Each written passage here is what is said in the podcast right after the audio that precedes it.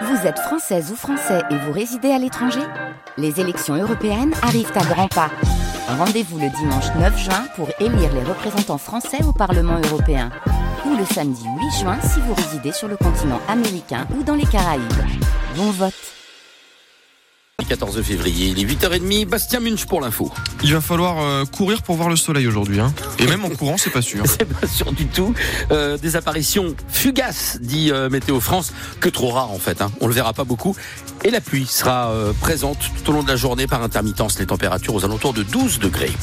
Bastien, l'invention d'un Mosellan a permis pour la première fois de sauver une vie. Le Géocœur, ce défibrillateur équipé d'un d'un QR code qui sonne quand un arrêt cardiaque est signalé à proximité, il a sonné lundi en Moselle et il a été utilisé. C'est un ancien pompier qui a été alerté euh, dans la rue. Il ne connaissait pas le dispositif, mais il a vite compris euh, comment ça fonctionne. Il a donc réussi à retrouver la personne en arrêt cardiaque, lui a prodigué les premiers soins avant même l'arrivée des secours, ce qui lui a sauvé la vie à cette personne. Et, ça, c'est une fierté pour Frédéric Lebold, l'inventeur mosellan de ce géocœur. C'est génial. On sait que ça va fonctionner. On a tout pour que ça fonctionne. Mais ce qui nous manque, bah, c'est des statistiques. En fait, quand on parle à des collectivités ou des entreprises, ils nous disent bah, vous avez des chiffres, etc. Donc on avait déjà des premières interventions. Mais souvent, on est euh, finalement sur euh, il arrive en même temps que les secours ou il est arrivé avant, mais malheureusement la personne est déjà décédée, etc.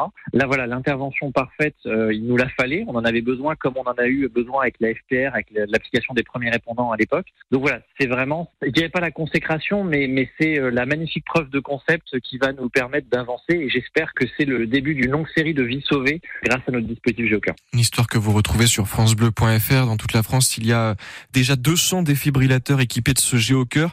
Plusieurs seront aussi installés en, vue des JO à Paris cet été dans les premiers et septièmes arrondissements de la capitale.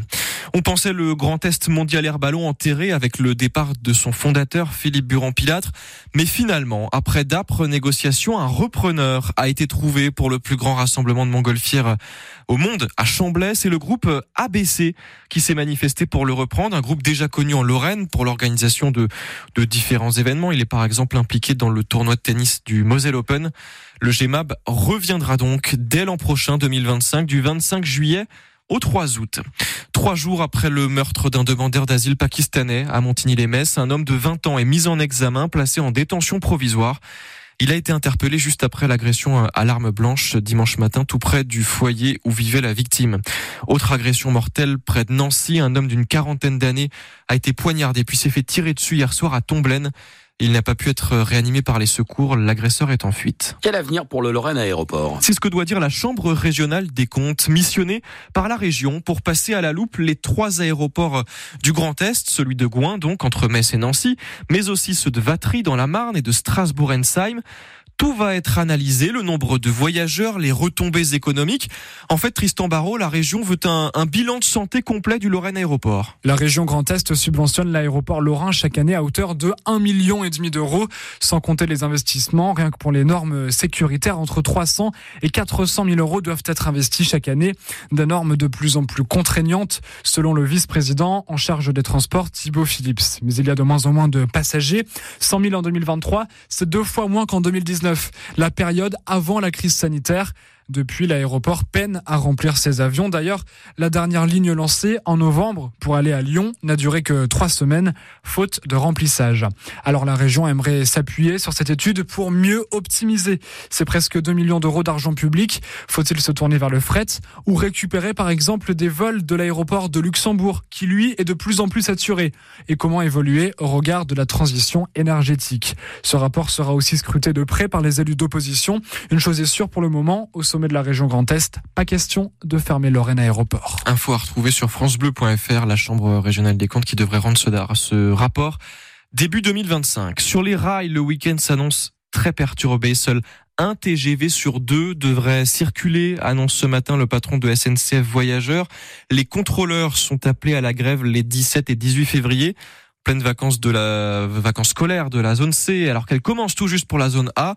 Ces contrôleurs qui demandent notamment des hausses de salaire, une meilleure prise en compte de leur fin de carrière. Les syndicats tablent sur 70% de grévistes. L'hommage national à Robert Badinter, déjà entaché par une polémique. Il est prévu ce midi cet hommage sur la place Vendôme à Paris devant le ministère de la Justice. cinq jours après la mort du père de l'abolition de la peine de mort.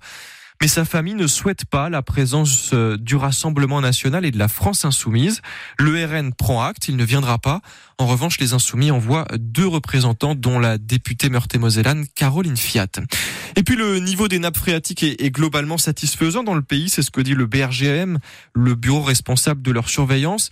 En Moselle, on déborde carrément pour euh, ces eaux souterraines. C'est ce que nous disait à 8h moins le quart François Bigorre de l'agence de l'eau Rhin-Meuse. Il participait hier aux assises de l'eau de la Moselle.